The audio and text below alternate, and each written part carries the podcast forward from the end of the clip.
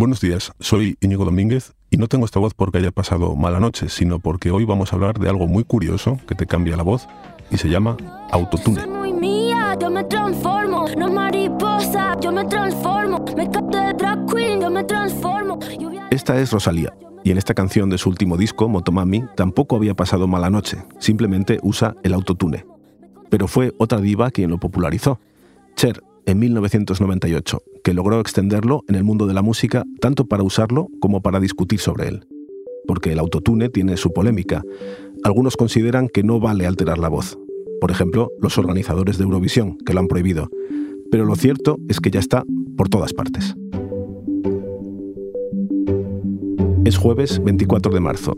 Soy Íñigo Domínguez. Hoy en el país, de Cher a Rosalía, el triunfo del autotune.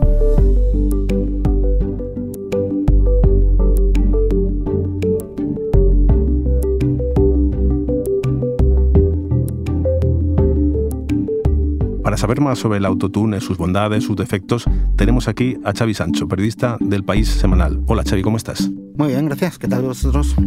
Pues muy bien. Cuéntanos, ¿cómo se le ocurrió a Cher esto de los gorgoritos electrónicos? A ver, eh, Cher grabó Believe a finales de los 90 y básicamente probando en el estudio le colocaron el, efecto del autotune en, en el estribillo y, bueno, luego el, single se presentó al, al sello, el sello dijo que era una barbaridad, que dónde iban con eso, que si realmente lo que están intentando, lo que creían ellos en aquel momento es que Cher estaba ocultando que no llegaba a las octavas que tenía que hacer en aquel momento, cuando realmente el tiempo ha demostrado que Cher es, Cher es eterna y llega donde quiere, ¿sabes? Entonces, bueno, básicamente Cher dijo que sobre su cadáver se quitaba eso y lo consiguió y es un, es un éxito que, bueno, que creo que aún perdura.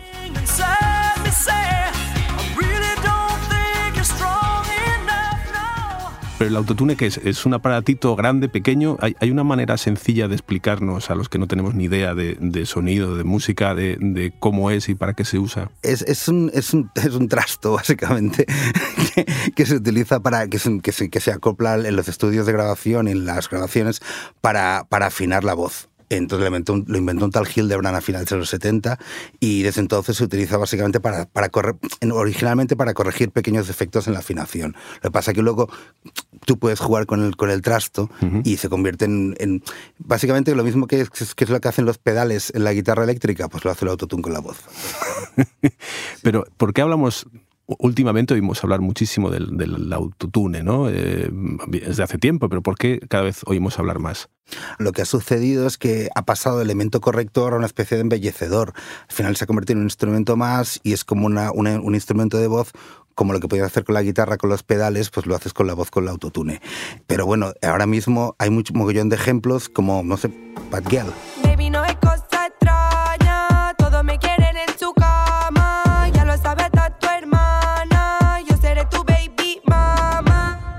Bad Bunny.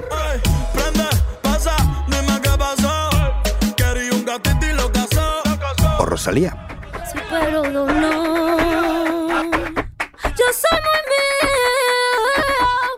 Ah, bueno, eh, esto es el autotune, claro, lo he oído mil veces. Yo no sabía que. O sea, he oído hablar mucho del autotune sin saber que también lo estaba oyendo mucho, ¿no? Pasa mucho. Bueno, antes has comentado que se usa para arreglar problemas de afinación. ¿Estás diciendo que a Rosalía le hace falta esto del autotune? Yo creo que si algo no le hace falta a Rosalía es justo esto. Pero bueno, es una, también es una, un artista del momento y utiliza los instrumentos y las, los recursos que hay en el momento. ¿Cuándo empieza esta fiebre del autotune? A ver, esto empieza a hacerse bastante omnipresente a principios de la década pasada, 2010, 2011 hay un disco de Kanye West que hace justo después de la muerte de su madre que se llama 808 Heartbreak, en el que rompe un poco con la historia de hip hop más, más o menos clásico que en el que estaba trabajando y se adentra en una cosa mucho más cerca del autotune, como, pero como muy mortecino, muy triste. Es como una especie de, de balada robótica gigante que es bastante interesante, pero los críticos lo odian, pero tiene sus cosas y a partir de ahí, bueno, básicamente se convierte en un recurso prácticamente desde el hip hop a la electrónica, a cualquier, prácticamente cualquier, cualquier género más o menos contemporáneo.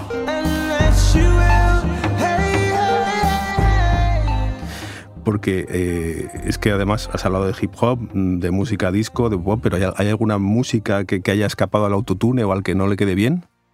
Claro, claro, escucha. I used to sit beside him in New Haze. A pink dress, Este es el legendario cantante de country George Strait, que bueno, el hombre pues en un momento supongo que quiso apuntarse a, lo que él entendía como modernidad en aquel momento y le metió un poco de autotune a la cancioncilla. La verdad es que el efecto no es, no es muy intrusivo, pero sí suficientemente molesto. Eh, hay otros mitos del rock como Alice Cooper que intentaron en aquella época jugar un poco con esto y con resultados bastante tristes o alguna o algún desalmado que decidió que sería una gracieta muy simpática meterle a los Beach Boys autotune cuando prácticamente son las armonías más puras de la historia del pop. Y luego, bueno, sí que ha habido artistas más contemporáneos fuera de los géneros típicos que sí que han hecho cosas interesantes con esto, como Empire Weekend, que es un grupo de indie, o Bon Iver, que empezó escribiendo canciones en una cabaña con una camisa de cuadros y llorando porque la novia le dejaba y acabó haciendo unas cosas de autotune que es una barbaridad. ¿Y, por qué tiene tan, tanto éxito? ¿A qué se debe este uso cada vez más masivo en todos los géneros? A ver, eh, vivimos una época en la que básicamente una de las cosas más importantes para que una canción pueda trascender es que se puede hacer en el salón de casa o en la habitación. Si te fijas, antes la, hay una cosa que desapareció en, en el pop, que son las escenas de ciudad, locales. Antes era el rock de Nueva York, el punk de no sé cuántos, ahora es igual, porque cualquiera lo puede hacer en casa. Y tú te puedes juntar con cualquiera en cualquier sitio. El autotune es un trasto muy barato, muy pequeño, y puedes grabar en casa. Y entonces esto facilita mucho bueno, va más allá de tu talento y sobre todo te, te, pone en sintonía con, con, el sonido pues, por un precio módico. ¿Por cuánto cuesta? Pues muy poco, unos 500 euros menos. Un aparatito de 500 euros que te permite eh, cantar como quieras tú y hacer todos los efectos sonoros que quieras. A ver, vas a ser siempre un poco pitufo, pero bueno, si estás dispuesto a... ¿Pitufo por qué? Porque te, tiende a hacer, hacer la voz mucho más aguda y más, más metálica. Es un poco... ¿Te acuerdas que juegas de los globos de helio que tragabas? Pues tiene, tiene un poco tendencia a eso. Bueno, entonces tampoco hace falta tener mucha idea de música para, para usarlo. ¿Qué va? Mira, fíjate lo bien que lo resume tan gana. Me pregunta la prensa, Puchito, ¿cuál es la maña? Sin cantar ni afinar. Pa' que me escuche tu España. Bueno, así de claro, sin, sin, cantar ni bailar. Eh, pero bueno, antes has hablado de, de autenticidad. Y precisamente esa palabra, la autenticidad, también salió cuando Eurovisión prohibió usar el autotune. ¿Por, qué lo hizo? Porque supongo que, que mantener cierta pureza y mantener un aspecto como de casi deportivo, de concurso. La idea un poco del autotune desde ese punto de vista sería como el dopaje. Entonces, bueno, como, como se presenta un poco como un concurso y quieren que todo el mundo parta con más o menos con las mismas opciones, cuando está claro que no es así, pero bueno, pues esta este simulacro de autenticidad pues lo, lo, justifican prohibiendo una cosa que básicamente es un instrumento, no tiene nada que ver con esto. Pero en cambio en Eurovisión, por ejemplo, la música sí que puede estar grabada o incluso los coros. Entonces, digamos que hay cierta hipocresía o ambigüedad o ambivalencia en, todo esto de prohibirlo o no prohibirlo. A ver, esto es como, como las, si una modelo se opera tiene que dejar de ser modelo, eh, pasa de ser un corrector a ser un embellecedor. Y el momento en que es un embellecedor se convierte en un instrumento en sí mismo. El, mira, hay un caso muy claro, en, por ejemplo, en Instagram.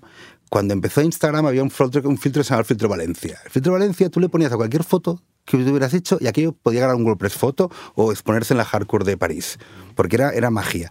¿Qué pasa con el tiempo? Que nadie utiliza el filtro Valencia, porque es una catetada. Entonces los filtros que se utilizan ahora son para ponerte orejas de burro, para parecer un pitufo, pues esto es el autotune. O sea, no, no, no quiere hacer la foto más bonita, sino que ahora la hace más divertida para la gente joven quizá el, el, el, sentido del juego de usar el autotune es un recurso más con el que no se plantean tantos problemas éticos ni, ni estéticos, ¿no?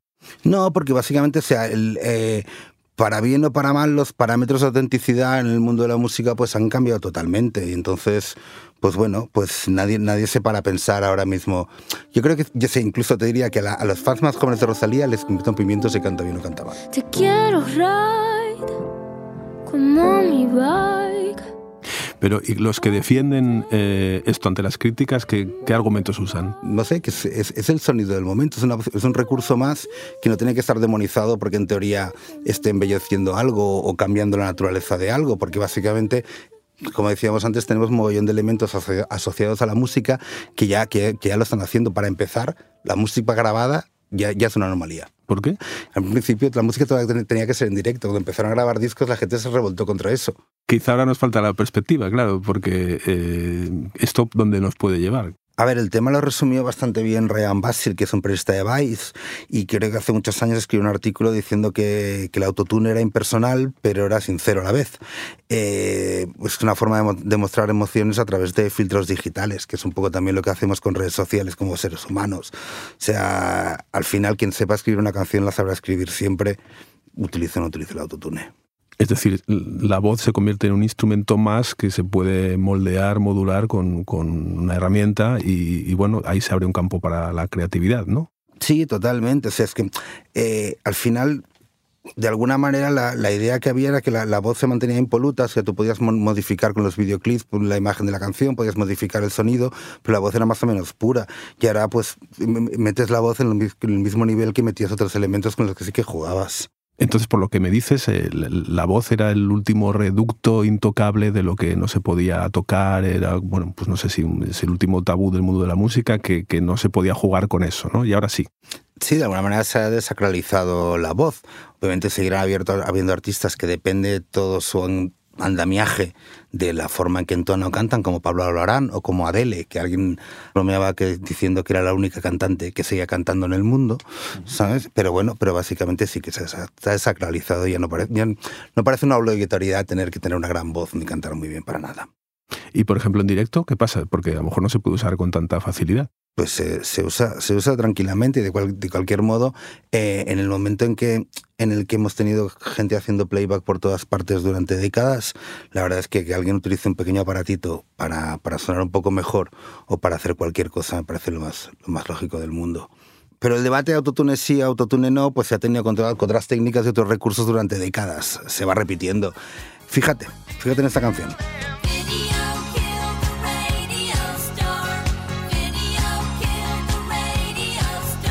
Bueno, qué recuerdos. ¿Me vas a decir que esto, que parece la prehistoria del autotune, ¿esto tenía autotune ya? Esto no tenía autotune, pero fue publicada en el mismo año en que el señor Hildebrand creo que inventó el, el autotune. Son los Bagels y decían que el vídeo, bueno, pues que el vídeo iba a matar a la radio porque era la época en que se, se empezaron a hacer vídeos y volvemos a tener miedo de, de, de, que algo nuevo se vuelva a cargar algo viejo. ¿Por qué esto qué año era? 79. Bueno, eso es una curiosidad mía. Eh, ¿La voz de Darth Vader en la Guerra de las Galaxias es autotune? No, es un efecto de voz, porque la Guerra de las Galaxias se rodó dos, bueno, se, se estrenó dos años antes de que inventara el autotune. Ah, claro, el 77.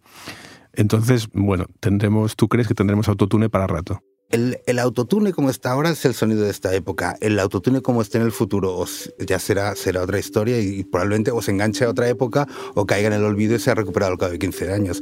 Tú escuchas ahora David Bowie en el año 72 y aquello te remite al 72 y escuchas a alguien utilizando aquella guitarra y te remitirá a aquella año, pues, pues igual en el año 2035, cuando alguien coja el aparateco y haga así, pues dirá, hostia, es igual que Kanye West que batía. Todo se vuelve en 15 años. Es una, una, una matemática del pop. Bueno, Xavi, gracias por hacerme sentir tan viejo y hasta otra. Muchas gracias.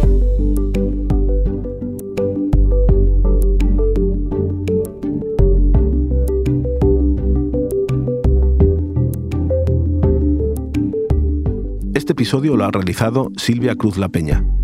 El diseño de sonido es de Nicolás Chabertidis. La dirección de Isabel Cadenas. Yo soy Íñigo Domínguez. Esto ha sido Hoy en el País. De lunes a viernes, una nueva historia. Gracias por escuchar.